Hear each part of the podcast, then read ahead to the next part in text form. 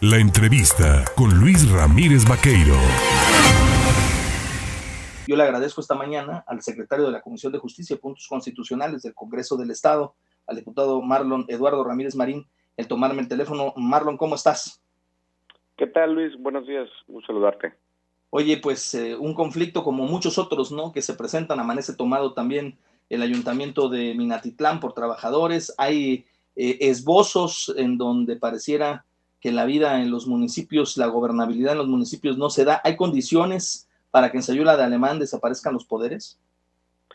Pues mira, yo creo que es importante eh, apreciar que desde hace ya algunos meses ha venido ocurriendo un conflicto interno, un conflicto que tiene tintes interpartidarios. Eh, desconozco a ciencia cierta cuál es el fondo de la disputa, hay versiones encontradas lo que ocurre el día de ayer con la detención de el regidor del ayuntamiento eh, vale la pena para hacer dos reflexiones. Eh, el primero es que el delito que por el que lo están eh, procesando merece la mayor atención. Desconozco y lo digo con responsabilidad cuál es la circunstancia por la que se le imputa la comisión del presunto delito de violencia política de género pero eh, creo que es un extremo que tiene que acreditar en su momento la, Fiscalía General, pero también me parece que eh, no, no quiero pensar que estemos en presencia del nuevo delito de a la autoridad, eh, porque me parecería algo muy grave que se utilizara este argumento para hacer el nuevo martillo con el que se persiga a los enemigos políticos del régimen. y la otra creo yo que también es muy importante que se, que se observe que parece que viene habiendo una serie de complicaciones eh, internas en los municipios en donde el partido oficial pareciera, pareciera y lo recalco, presenta disputas internas. Entonces, me parece que la desaparición de poderes en el ayuntamiento de Sayula, pues en el caso de que se presentare, habría que analizarla con detenimiento porque vuelvo a recalcar, es un problema que ha venido eh, presentándose como un, problema de carácter interno, mi querido Sí, se habla de varios temas. Hay quien señala la presencia de grupos delincuenciales en la zona, que dos grupos criminales se disputarían el control del ayuntamiento. Otros hablan de disputas entre partidarios que llevan a temas de carácter pues familiar, que tienen que ver con temas de relaciones personales en que elevó el conflicto a este nivel. La cuestión es que los miembros del cabildo no se terminan de poner de acuerdo y eso pues permea sobre la relación que se tiene con los ciudadanos y evidentemente si la autoridad pues no, no está para atender a los ciudadanos, pues simple y sencillamente no se dan condiciones de gobernabilidad, ¿no? Claramente lo que ocurre ahí es eso, precisamente que bien señalas, eh, Luis. Yo considero que los ayuntamientos eh, deben eh, tener la autonomía que les permite eh, la ley, la libertad que les da el artículo 115 de la Constitución local, pero a veces creo que esto está mal entendido. Y luego también me parece que la relación eh, con el partido en el poder y las diversas instancias que hoy tienen ellos, tanto en el nivel local como en el nivel federal, a veces eh, digamos que pierden la línea en la que se deben de manejar de manera, eh, digamos, eh, libre y trata y perdón y, termina desembocando en lo que estamos viendo en este caso. Y en otros en muchos otros eh ha habido muchos otros ayuntamientos que eh, pertenecen al, partido en el gobierno a Morena y, han presentado ese tipo de, problemas y de disputas hacia el interior. Entonces a mí me parece que creo yo que el caso de Sayula hay que revisarlo con, con mucho detenimiento.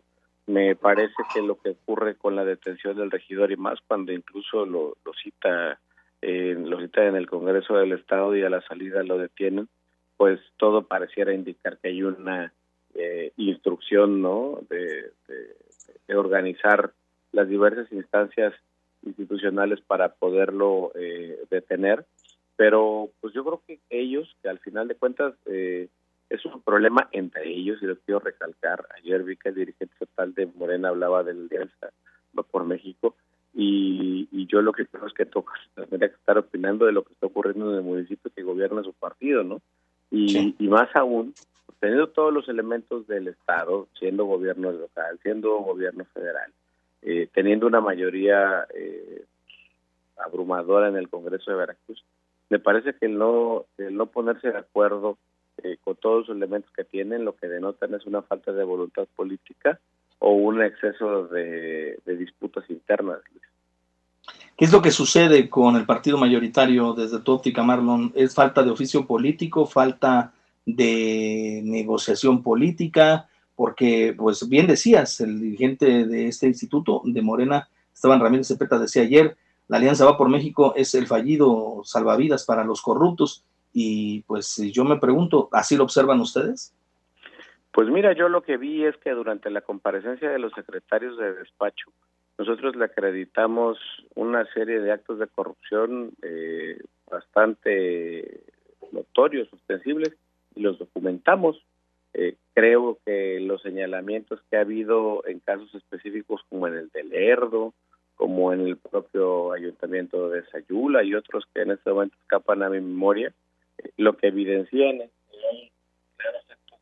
en el partido, en el poder.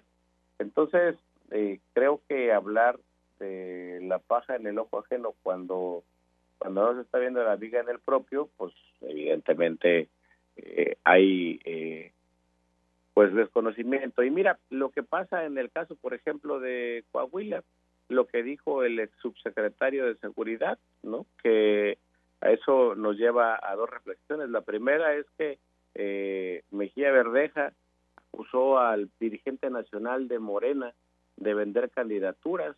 Creo que de eso debía de hablar el, dirigente total de, ese partido. Y, y adicionalmente también, digo, y lo digo con responsabilidad, el hecho de que el subsecretario de Seguridad Pública esté más o estuviera más ocupado del tema de una candidatura al gobierno que del tema de la seguridad, pues eso también eh, hace notorio y público la razón por la que la seguridad en muchos polígonos de este país pues están en el piso, ¿no? Bien, pues eh, yo te agradezco, Marlon Ramírez Marín, integrante de la 66 sexta legislatura, eh, integrante y secretario de la Comisión de Justicia y Puntos Constitucionales del Congreso, en platicar pues con el auditorio en el estado de Veracruz respecto a esta circunstancia, esta situación que enfrenta Sayula de Alemán y otros municipios, ¿no? Veracruzanos en donde pues pareciera que el tema de la gobernabilidad tan sensible, tan delgada la línea que atraviesa este, este sentido, pues no, no, no se da y pues hay quien viene a decir al café de la parroquia que sí hay gobernabilidad plena en Veracruz cuando vemos actos de esta naturaleza violencia en muchos de los municipios, ¿no? Y, y yo lo diría también con humildad y con, y con mucha sencillez, que a veces cuando se tienen todos los elementos como, como le ocurre hoy a Morena en el poder, pasa lo que nos ocurrió a nosotros en el pasado, ¿no? Entonces, cuando no hay la humildad para entender que el pueblo te da la oportunidad de gobernar en diversas instancias y te da la mayoría, lo hace porque tiene la fe y la esperanza de que haga las cosas de manera correcta pero hablando de manera coloquial y utilizando, eh, eh, digamos, eh, frases comunes del pueblo veracruzano, me parece que están atragantados de poder, mi querido Luis, y luego este tipo de cosas se terminan por indigestar. Muy bien, pues Marlon, te agradezco, por supuesto, el tomarnos el teléfono esta mañana. Te mando un fuerte abrazo. Gracias. Al contrario, muchas gracias. Es Marlon Ramírez Marín, presidente también del Comité Directivo Estatal del PRI y, bueno, integrante de la 66 sexta legislatura.